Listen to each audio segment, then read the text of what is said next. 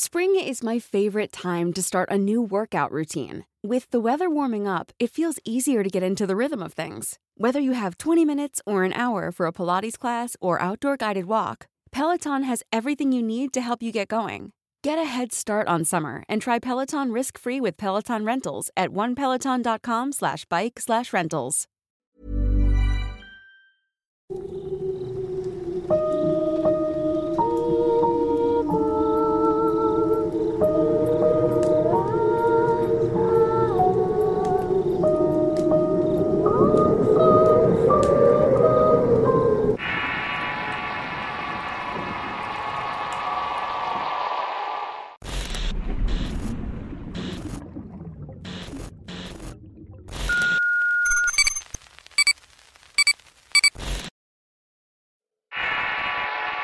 El tubo.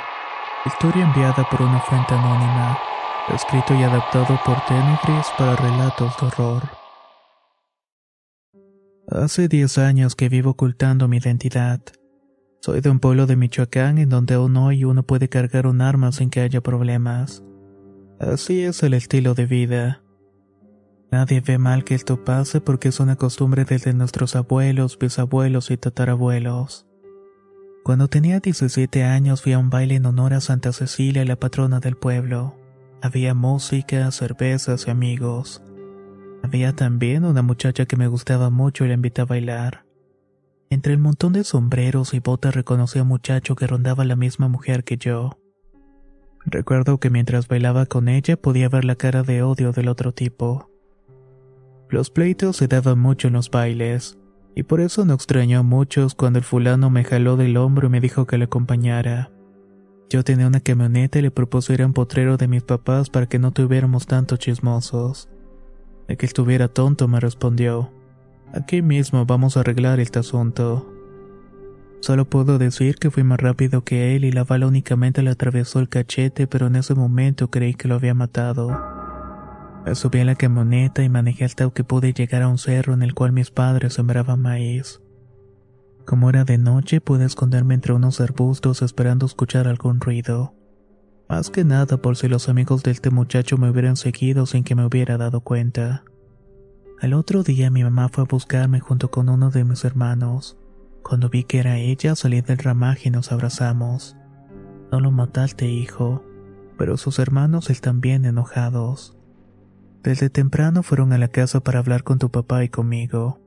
Nos dijeron que si te volvían a ver ellos no iban a fallar los tiros. Lloramos mucho, pero entendí que no podía hacer nada. Si me paseaba por la calle como antes, aparte de que podía perder la vida, también estaría exponiendo a mis familiares. Planeamos que me iré a los Estados Unidos en cuanto juntara el dinero que me pedía el coyote. Mientras, lo mejor era que me quedara en el cerro. Iba a construir con piedras un cuarto para quedarme a dormir y mi mamá con mis hermanos me llevarían de comer todos los días. En total estuve viviendo cuatro meses de esa manera. El cuarto donde me quedé estaba cubierto con bolsas de plástico para aislar lo más posible el frío y la humedad. Fue la última noche cuando vi algo que nunca imaginé que existiría. Esa noche estuve caminando por el monte y se me hizo tarde. Llegué al cuarto y estuve una media hora con algunas velas que me ayudaban a ver en la oscuridad. Me sentía nervioso porque el día siguiente iba a moverme a Estados Unidos e iba a dejar de esconderme. Yo calculo que eran las dos de la mañana cuando una luz alumbró en el monte. Resplandecía tanto que hasta pensé que ya había amanecido. Me asomé por la madera que puse como un intento de puerta y vi que en el cielo estaba flotando un tubo. A mí me pareció que era del tamaño de una pipa más o menos. Tenía una línea de luces amarillas azules y una más grande que salía de la parte de abajo del tubo. No supe qué hacer y les mentiría si les digo que no estaba temblando del miedo. Pensé que podía morir ahí que no había nadie que pudiera ayudarme. Como un rayo llegó a mi mente la idea de que lo mejor que podía hacer era precisamente no hacer nada. Quedarme callado dentro de la casa y asomándome para vigilar qué estaba pasando con el tubo. Esa cosa fue bajando hasta que aterrizó en medio del monte. Se abrió una especie de puerta desde la parte de arriba del tubo y vi que salieron tres seres de luz. No pude verles la cara o el color de la piel porque parecía que estaban hechos de una luz blanca. Las siluetas no eran muy grandes y hasta podía decirse que parecían unos niños. Se bajaron del tubo y estuvieron caminando a su alrededor. Mis hermanos y yo habíamos amontonado lo que sobraba de la cosecha, que no era otra cosa que varias hojas secas y maíz podrido. Los seres levantaron con mucha facilidad uno de los montones y lo echaron dentro del tubo. Luego se pararon frente al cuarto de piedras que había hecho. Tuve mucho miedo porque algo me decía que esas cosas eran claramente seres de otro mundo. Se oyen muchas historias de gente que fueron secuestradas por ellos y con las que experimentaron. Algunos les quitaron órganos y a otros solo les dejaron cicatrices sin entender nada de lo que pasó. Sea como sea, tuve miedo de morir o que hicieran de mí lo que quisieran. En ese momento recordé que tenía la pistola del de la noche del baile. La agarré y no me la pensé dos veces para disparar al aire. De aquellas figuras resplandecientes salió un ruido muy parecido cuando chillan los puercos. Se subieron al tubo y en cuestión de dos segundos el tubo había desaparecido en el aire. No podía creer lo que había pasado. Frente a mí estuvo la prueba de que hay vida en otros planetas. Y es totalmente cierto. No dudo de lo que vi, pues en cierto modo no está borrado ni alterado de ninguna manera. Estuve despierto hasta que la mañana empezó a clarear. Solo así tuve el valor de acercarme a donde había aterrizado el tubo y vi que había una especie de líquido baboso. Mi mamá y mis hermanos llegaron por mí unas horas más tarde.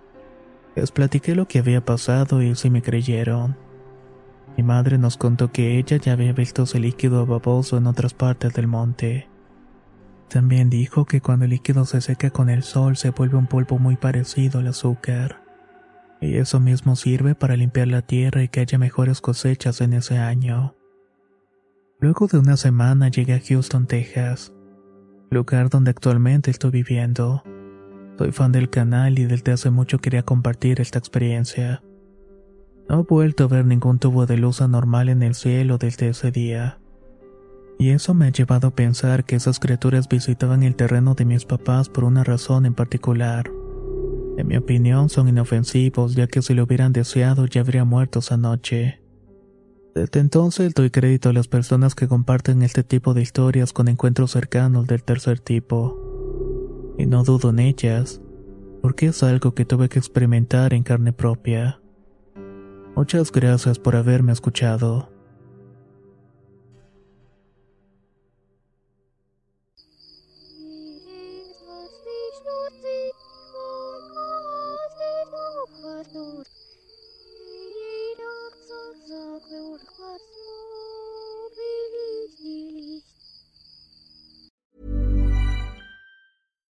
If you're looking for plump lips that last, you need to know about Juvederm lip fillers. With Juvederm Volbella XC and Juvederm Ultra XC, your lip look, whether it's subtle or bold, can last up to one full year with optimal treatment and no additional maintenance. Find a licensed specialist and see if it's right for you at juvederm.com today. That's J U V E D E R M.com. Add fullness to lips in adults over 21 with Juvederm Volbella XC or Juvederm Ultra XC. Do not use if you have severe allergies or a history of severe allergic reactions, or if you're allergic to lidocaine or the proteins used in Juvederm. Tell your doctor if you have a history of scarring or taking medicines that decrease the body's immune response or that can prolong bleeding. Common side effects include injection site redness, swelling, pain, tenderness, firmness, lumps, bumps, bruising, discoloration, or itching. As with all fillers, there's a rare risk of unintentional injection into a blood vessel, which can cause vision abnormalities, blindness, stroke, temporary scabs, or scarring.